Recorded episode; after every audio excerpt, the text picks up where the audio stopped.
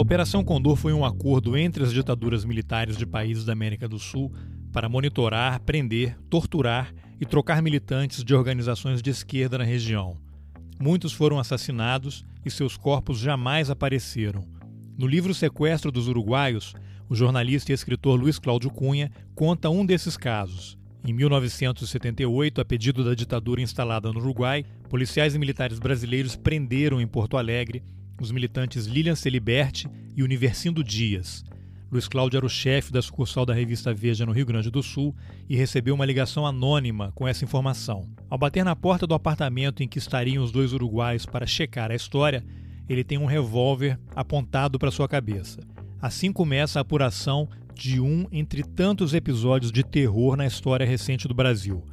No total, eu gravei quase sete horas de entrevista com Luiz Cláudio e fiquei em dúvida sobre o que fazer com tanto material.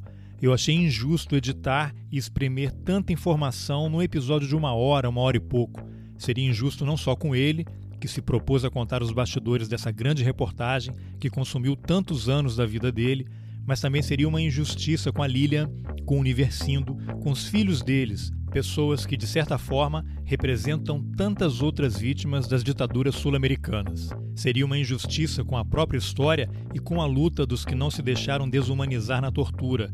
Seria uma injustiça com as famílias que ainda hoje tentam descobrir o destino de filhos, pais, avós, irmãos, tios, primos e amigos que um dia saíram de casa e não voltaram foram desaparecidos pelos agentes da repressão numa tentativa impossível de terem a sua existência apagada.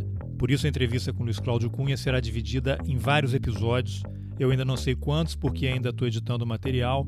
E como ele também trabalhou na Comissão Nacional da Verdade, a conversa que originalmente estaria centrada no livro foi se ampliando e tocando em outros temas que merecem fazer parte do debate público. Nesse primeiro episódio, o assunto é a Operação Condor. Eu sou Carlos Alberto Júnior e esse é o Roteirices. Vamos nessa.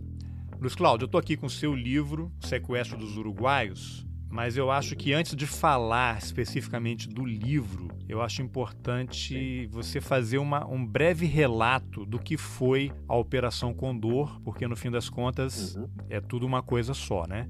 Para quem não conhece muito o certo. assunto, só ouviu falar, o que, que você poderia contar? Uhum. O que, que foi a Operação Condor? A Operação Condor é uma, é uma operação inédita em termos mundiais. Nunca houve um precedente de uma operação coordenada durante tanto tempo, por tantos países, num certo período de tempo, para exercer uma tarefa política de repressão coordenada, como é a Operação Condor. É bom lembrar, para quem até não tinha nascido nessa época, nos anos 60, 70, todos os países do Cone Sul do continente, no caso Brasil, Argentina, Uruguai, Chile, Paraguai, Uruguai, eram todos padronizados, nivelados por ditaduras. Todos eles eram governados por generais, tinham derrubado governos democráticos e os civis haviam sido alijados é, do cenário político e os militares tomaram conta é, dos seus países. A mais longeva ditadura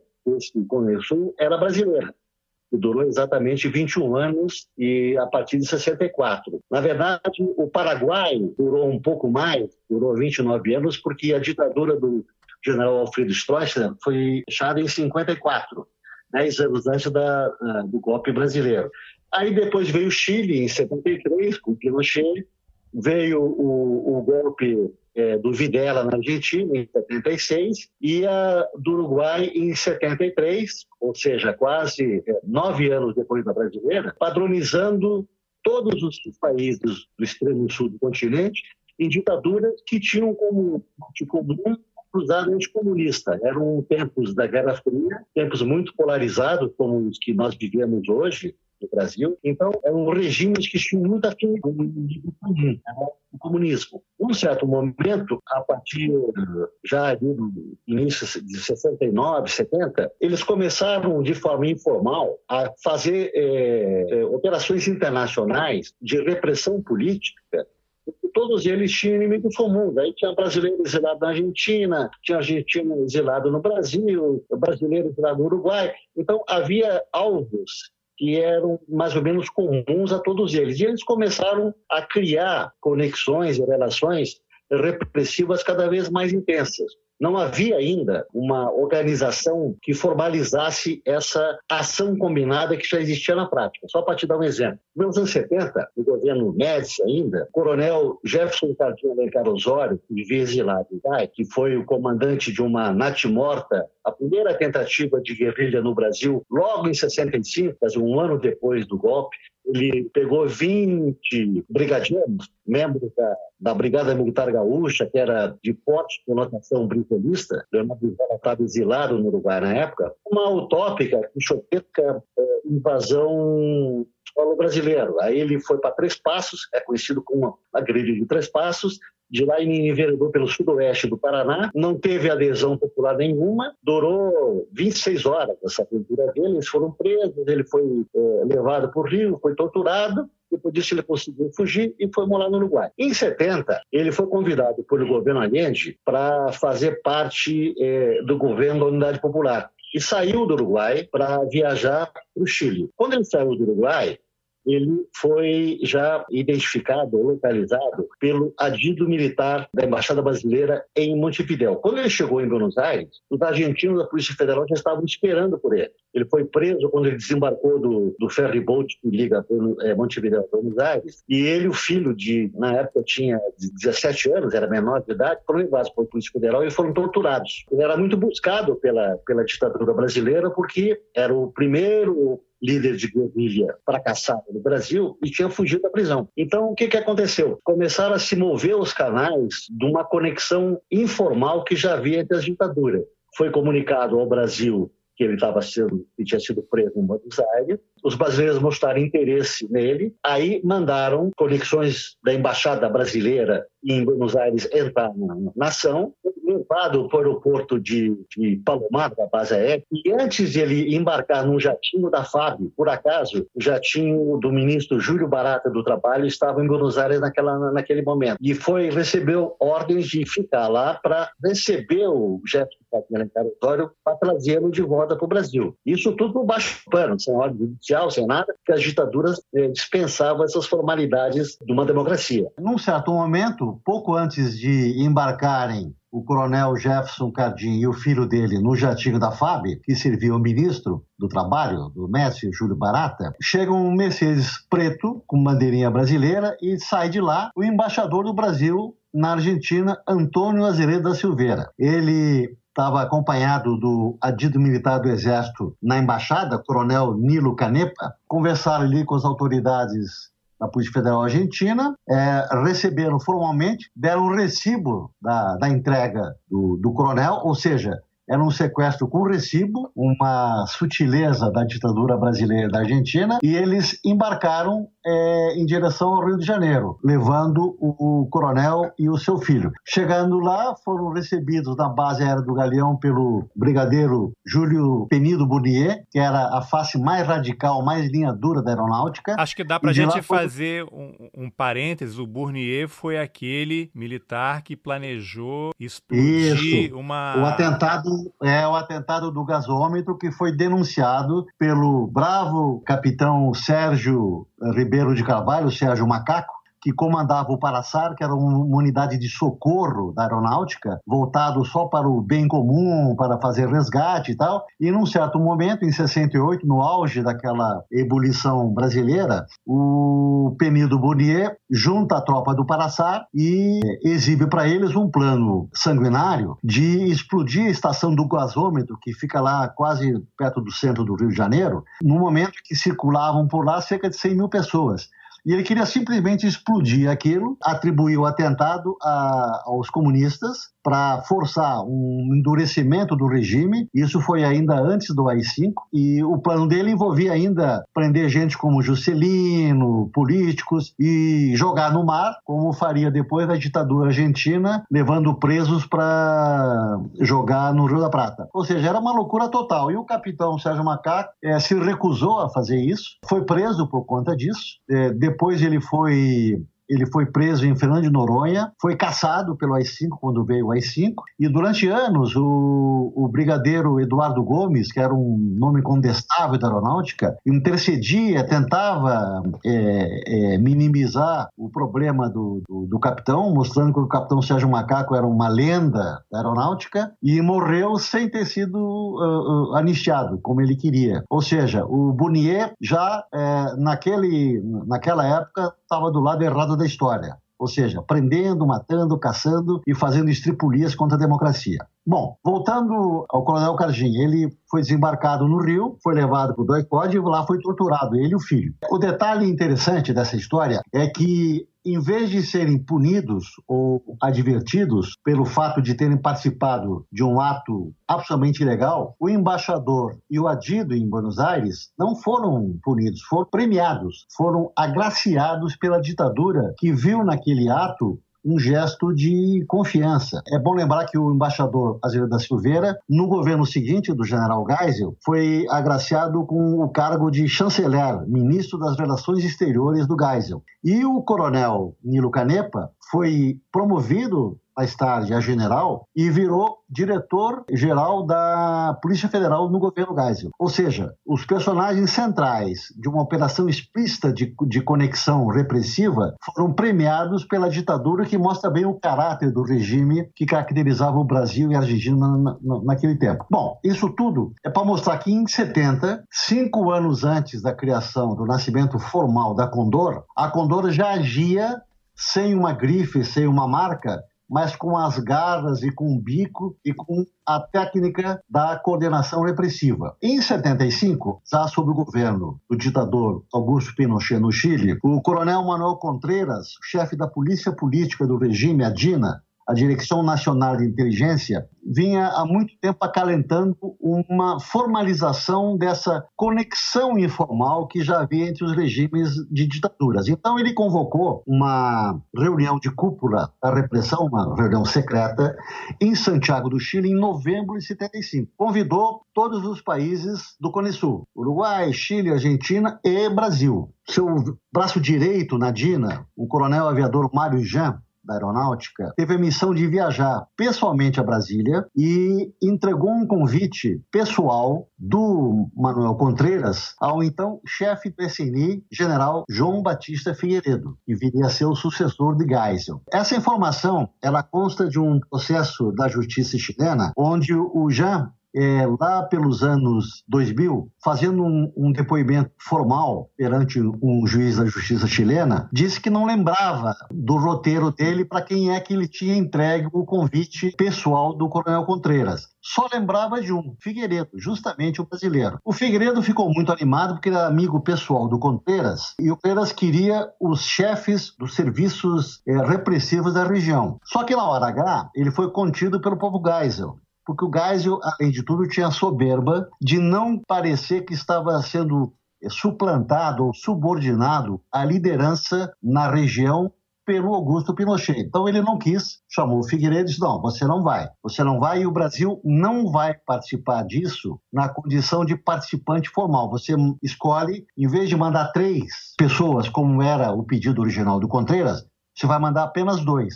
E o Brasil participa da reunião, mas não, não formaliza sua presença. Ele participa na condição de observador, coisa típica do cinismo da ditadura brasileira. O Figueiredo, como chefe do SNI, ele na verdade não era o homem é, encarregado da repressão na época. A repressão executiva do regime era exercida pelo Serviço Secreto do Exército, então resumido pela sigla CIE, Centro de Informações do Exército. Bom, aí então o Figueiredo chama dois homens da sua confiança. Um deles, Tenente Coronel Flávio Demarco, que era que tinha servido com ele no batalhão da Guarda Presidencial, tinha servido com ele no Rio de Janeiro, e era um homem de sua absoluta confiança. E o major taumaturgo Sotero Vaz, que era também um paraquedista do grupo de Boinas Negras do Rio de Janeiro, que foi para o Araguaia e combateu a guerrilha. Eram dois homens da sua extrema confiança e foram nomeados pelo Figueiredo com o consentimento do Geisel, portanto, a cúpula da ditadura brasileira tinha plena consciência do que era Condor e ambos foram destacados para viajar a Santiago. O Flávio Demarco tinha como codinome Tio Caco, onde ele era conhecido e temido no Araguaia. Ele chefiava a famosa Casa Azul em Marabá, onde eram presos os guerrilheiros torturados, muitos deles desaparecidos até hoje. E o Major Tomaturgo tinha o codinome de Dr. Sabino. Pouco antes de viajar para o Chile, o taumaturgo teve o cuidado de procurar o chefe da ESNI, Escola Superior de Informações do SNI em Brasília, que era o, uh, o general Danilo Venturini. Depois viria a ser ministro-chefe da Casa Militar do Geisel. E ele era um velho parceiro de, de caserna, tinha sido subordinado do Venturini, e falou para o Venturini que olha, recebi uma missão de ir a, a Santiago, eu conto isso com detalhes no meu livro, de ir a Santiago para participar de uma reunião de conexão. E aí o Venturini disse, olha, eu não estou sabendo nada disso, mas quando você voltar, vem aqui e me conta o que, que aconteceu. Ok, general. E aí foram os dois, participaram da reunião durante cinco dias, uma reunião aberta pelo próprio Pinochet, na, numa reunião secreta na Academia eh, das Forças Armadas em Santiago do Chile. E nessa reunião foi definida a formação de uma a formalização da conexão, da colaboração, da cooperação repressiva que havia na região é, através de uma organização muito inspirada na Interpol, que era a fixação do Coronel Contreras. E se decidiu isso. Olha, vamos criar uma organização que vai fazer troca de informações, é, os nossos inimigos comuns atravessam as fronteiras. Nós primeiro, numa fase 1, vamos trocar informações, quem está onde. Na, na fase 2, 2, vamos fazer operações extraterritoriais, ou seja, uma guarnição, um pelotão, um batalhão argentino opera no Brasil, um brasileiro vai ao Uruguai, o Uruguai vai na Argentina são operações que atravessam as fronteiras. E na terceira fase, a fase mais radical, nós exterminaremos nossos inimigos no exterior. Bom, o Brasil nunca participou da fase 3, que era a fase mais delirante do Contreras. O Chile não se atemorizou com isso, tanto é que o ex-chanceler do Allende, que morava em Washington, Orlando Letelier, teve o seu carro é, detonado por uma bomba morreu ele e a sua secretária em 76, numa operação que teve maior é, repercussão internacional e irritou profundamente os Estados Unidos e a CIA, que davam um apoio logístico e simpatizavam muito com o advento da Condor. Só fazer uma observação, eu moro nos Estados Unidos, estou morando perto de Washington, já morei em Washington ah. em outra ocasião. Esse local ah. em que explodiram o carro do Letelier, inclusive o John, o John Dinges, né, um jornalista que tem um livro sobre a Operação Condor, ele tem um livro chamado Assassination on Embassy Row. Isso. Embassy Row é simplesmente a Avenida Massachusetts, onde ficam uh -huh todas as embaixadas. É como se fosse aí no setor é. de embaixadas em Brasília um lugar super pois é. protegido, é. super é. populado de pessoas passando é. um tempo inteiro para você ver a é. audácia da operação. Audácia. Exatamente. Foi uma audácia tão assim inusitada que surpreendeu até os americanos, porque eles não esperavam acontecer isso em território americano. Quer dizer, quando a CIA apoia ações repressivas assim sem nenhum, sem nenhum controle, sem nenhum nenhuma restrição, é sempre pensando em países do seu quintal, né? É, na Argentina, na Guatemala,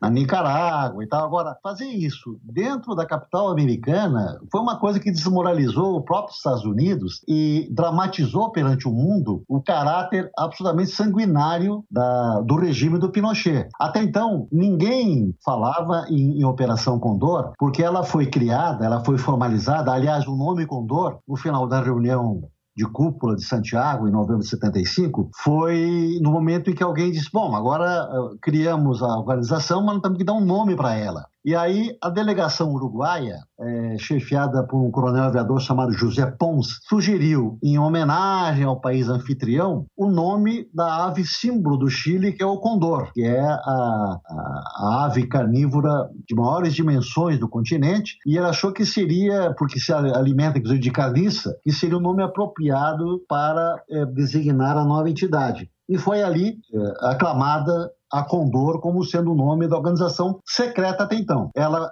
daí começou a, a, a, agir de forma sincronizada, de forma mais formalizada. Eles criaram, com o apoio tecnológico da CIA, um sistema de comunicações criptografadas através de computadores, que era um sistema chamado Condortel, Telecomunicações da Condor, onde cada país era identificado por um número. Condor, a Condortel 1 era o Chile, Condortel 2 era a Argentina, o Brasil era a Condor, Condortel é, 3, e, e assim por diante. Inclusive, esse, esse sistema no, em Brasília funcionava anexo ao gabinete do ministro do, do Exército em, em, Brasília. Bom, essa organização funcionou, funcionou de uma forma muito competente e as pessoas começaram a perceber cada vez mais o, os dissidentes políticos, a esquerda, os, os acadêmicos, as pessoas que divergiam das ditaduras, que uh, uh, uh, os seus companheiros eram presos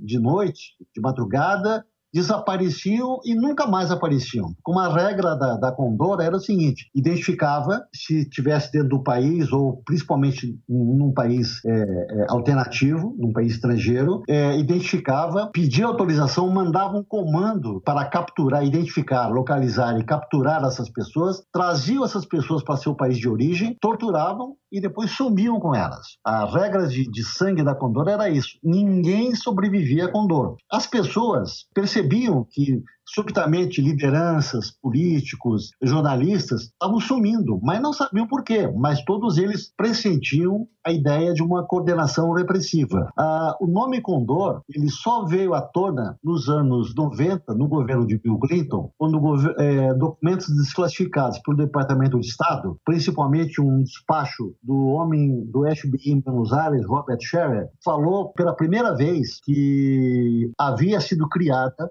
uma organização chamada Operação Condor. Esse documento era de 76, mas ele só foi conhecido quando o, foi desclassificado na década de 90. Ou seja, todos nós do continente sabíamos que tinha um abutre sobrevoando a região, é, as pessoas sumiam, mas ninguém sabia por quê. Ninguém sabia, sabia dar um nome para esse fenômeno. O nome chamava Condor. Essas são as preliminares da Condor que eu acho que é importante que as pessoas lembrem agora. É, agora, tem também aquele episódio episódio dos arquivos do terror lá no Paraguai que o advogado Isso. Martim Almada descobriu e ali também Isso. surgiram Isso. muitos documentos, né, que corroboraram é. todas as informações que estavam meio Exatamente. perdidas. É, o Martim Almada, na verdade, ele tinha sido preso e tinha sido torturado pela, pela ditadura do, do, do Stroessner e ele teve informações, ele era um ativista de direitos humanos quando ele foi libertado, com a ajuda do Martim Almada, em companhia de um, de um, de um juiz de Assunção, ele foi a uma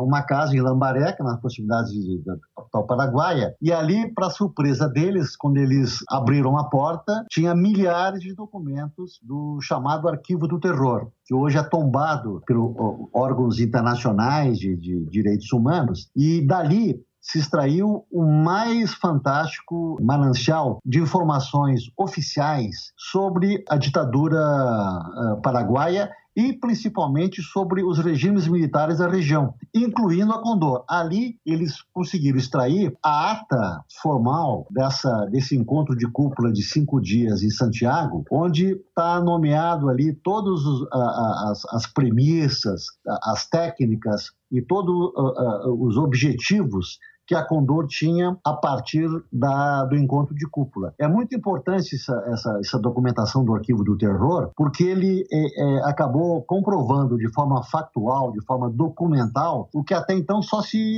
imaginava, se suspeitava. É o documento que o, o Martim Almada, que ganhou inclusive um prêmio Nobel alternativo de defesa dos direitos humanos, Sim. ele incorporou a história definitiva do continente, é, o retrato assim mais preciso é, do que foram os regimes militares da região, porque os paraguaios, ao contrário dos seus companheiros de ditadura, tinham a, a, a sensação de que o, o, o regime deles era eterno, jamais acabaria.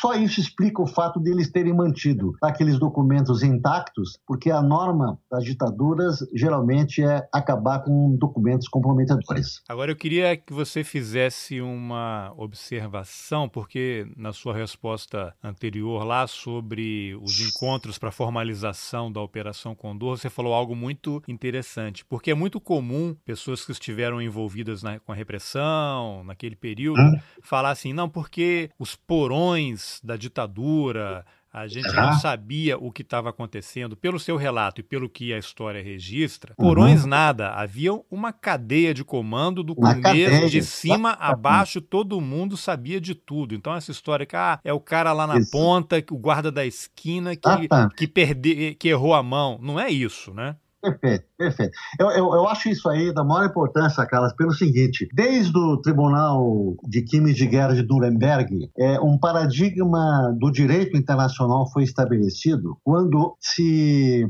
determinou que a responsabilidade pelos crimes de lesa humanidade não era um problema apenas do chefe. Se assim fosse, todos aqueles nazistas que foram colocados no banco dos réus escapariam assim airosamente do, da, do peso da justiça, dizendo não, isso aí é, era culpa do Adolf Hitler. A gente cumpria ordens. O que Nuremberg fez ao estabelecer um avanço civilizatório foi determinar que além do comandante supremo, todas as instâncias abaixo são igualmente responsáveis pela cadeia de ilegalidades que elas cometem. Ou seja, tanto o Hitler lá em cima quanto o guardinha da guarita de Auschwitz têm o mesmo tipo de responsabilidade no momento em que permitem o holocausto que levou, eh, por exemplo, a 6 milhões de mortes dos judeus. Eu acho que essa, eh, essa ideia de Nuremberg acabou com esse princípio de que o chefe mandou e apenas cumprir ordens. Não, quem cumpre uma ordem ilegal exerce a mesma ilegalidade do seu chefe. Quando foi estabelecido o programa da solução final, no encontro em Wannsee, é, nos subúrbios de Berlim, em 1942, pela alta cúpula do nazismo, presentes Heinrich Himmler, chefe da Gestapo, e outros ilustres é, nazistas como Heinrich Heinrich, que foi o homem que comandou a repressão nazista na Tchecoslováquia, todos eles estavam ali sob o conhecimento conhecimento do Hitler. Não existe um, um recibo do Hitler admitindo ou permitindo Auschwitz. O que existe é o conhecimento prévio, o conhecimento e a orientação e a determinação hitlerista para que o Holocausto fosse uma política de Estado. Ou seja, o domínio do fato né, nessa circunstância é uma realidade intransponível. Quando o, o general Médici permite torturas no doicote brasileiro, não existe nenhum documento oficial com a assinatura, com a firma do, do Médici, permitindo ou induzindo o assassinato e a tortura de gente da oposição no doicote. Havia um sistema todo que partia do Palácio do Planalto, ou seja, da cúpula da ditadura brasileira, permitindo que aquilo se tornasse, na verdade, uma política de Estado. A tortura institucional do Brasil era uma política de Estado, como foi na Argentina, como foi no Uruguai como foi no Chile do Pinochet. Então, é, é, é, essa ideia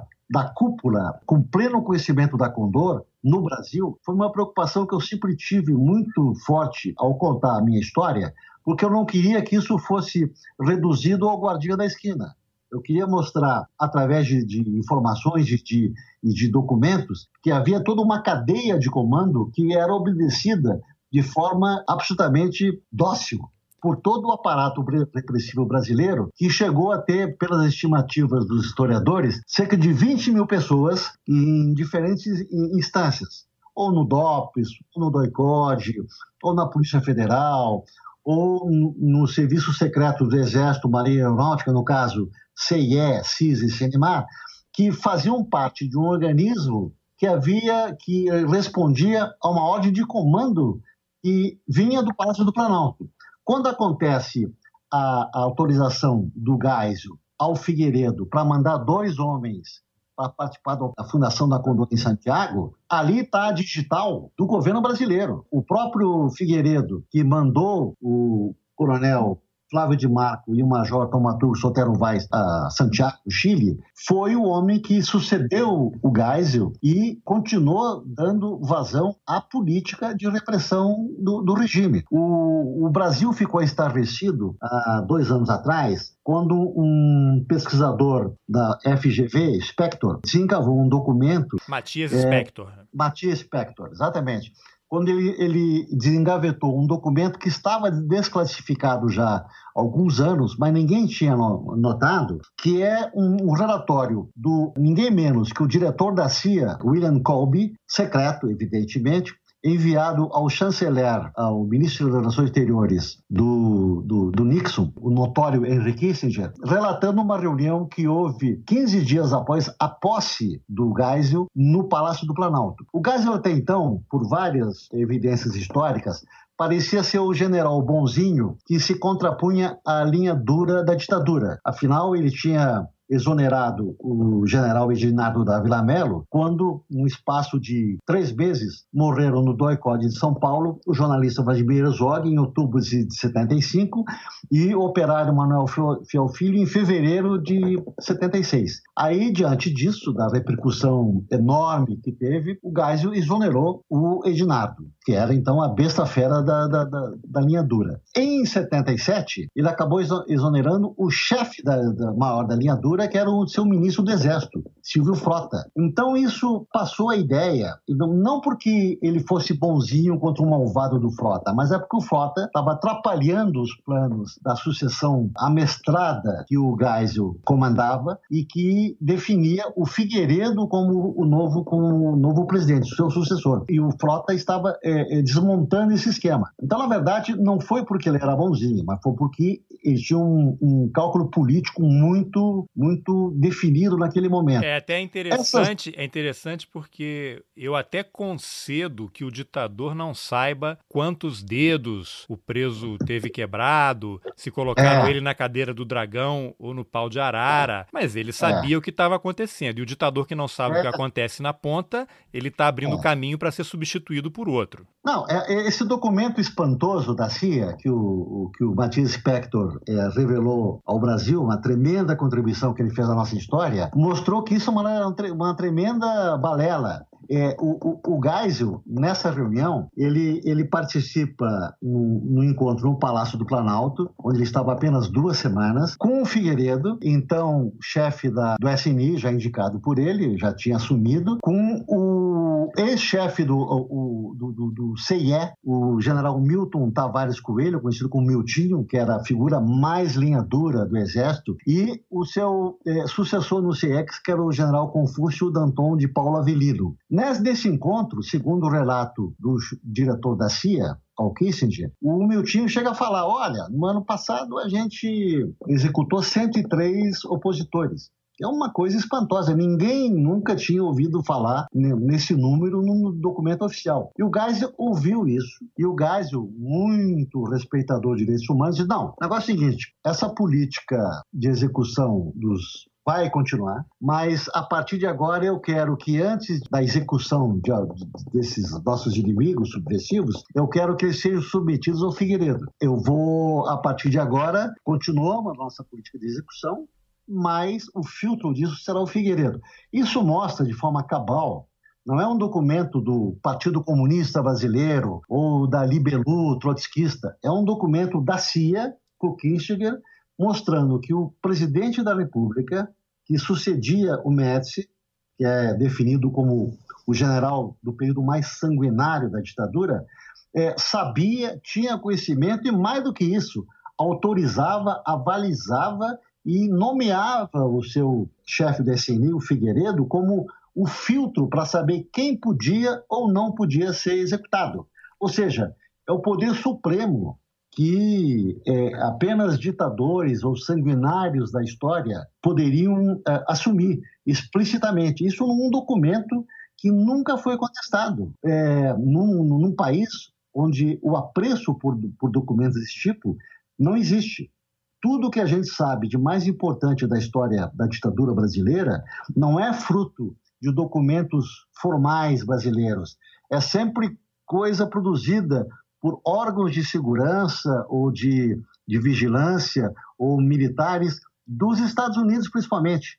O Departamento de Estado e a CIA, o FBI, são as fontes principais para mostrar as entranhas do regime brasileiro e como essa cadeia de comando ficou tão explicitada como tu lembrou de forma muito clara agora. Não que esses documentos também não existam, né? Eles podem estar no baú, uhum. na Isso. casa de alguém, no porão Isso. De algum Isso. militar aposentado. É que eles não ou foram destruídos, de fato, né? Eu até é, acredito que alguns tenham sido destruídos, mas não existe operação militar sem ordem, né? É. Uma coisa claro. só, só de boca. Exatamente, exatamente. Não, tanto é que é o seguinte, é, só para dar, um, dar uma, uma ideia de como, como o Brasil é leniente com a sua própria história, de forma induzida, porque os militares insistem na, na, na, na, mentira de que os documentos foram destruídos. Primeiro, que um documento nunca é destruído, ninguém é, é, destrói informação. Né? Qualquer é, organismo militar de qualquer país do mundo, até os mais atrasados, sabe que informação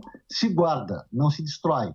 Segundo, havia uma norma de que para destruir um documento, tu tem que ter uma autorização prévia alguém tem que firmar a ordem e explicar por que está sendo instruído. O Brasil não tem nem o, o, o, o, registro dos documentos e nem o registro da ordem para destruir os documentos. O Nelson Jobim, que foi ministro supremo e foi durante muitos anos ministro todo-poderoso da defesa do Lula e depois da Dilma, insiste nessa bobagem de dizer que os documentos todos foram destruídos de uma forma cândida, dizendo que não, mas não existe mais nada e tal. E a gente sabe que essas informações são, é, são mentirosas. O Brasil, por exemplo, comparação com o Chile. O Chile, que foi uma ditadura que durou menos que o Brasil, durou 17 anos, de 73 a 90, ele recebeu do, do Departamento de Estado 44 mil documentos desclassificados, que contam muito da história da, da, das entranhas do regime Pinochet e das ações da Dina do, do Coronel Contreiras. Brasil, só para ter uma, uma boa noção, a Comissão Nacional da Verdade, eu trabalhei dois anos lá com muito orgulho, e a comissão fez um trabalho admirável, acabou fechando um relatório de três eh, volumes, com mais de duas mil páginas, com informações inéditas que poucas pessoas leram, embora esteja acessível na internet. A Comissão Nacional da Verdade recebeu apenas 68 documentos dos Estados Unidos. Ou seja, você compara com os 44 mil do Chile e você vê que o Brasil mesmo é, dos Estados Unidos, recebeu muito pouca colaboração. Então, essa, é, é, essa questão, essa carência documental nossa, é porque o Brasil tem uma vergonha extrema um cuidado muito cínico para esconder o seu passado, como se, ah, ao não falar dele, pudesse é, apagar tudo que ruim foi feito naquele período. Mas por que tão poucos documentos chegaram dos Estados Unidos? Não houve um empenho do governo brasileiro? Precisaria ter tido uma ação mais contundente? É, houve uma sabotagem explícita dos generais, apesar de ser uma comissão. Bom, o resto dessa história fica para o próximo episódio da entrevista que eu, Carlos Alberto Júnior, fiz com o jornalista e escritor Luiz Cláudio Cunha.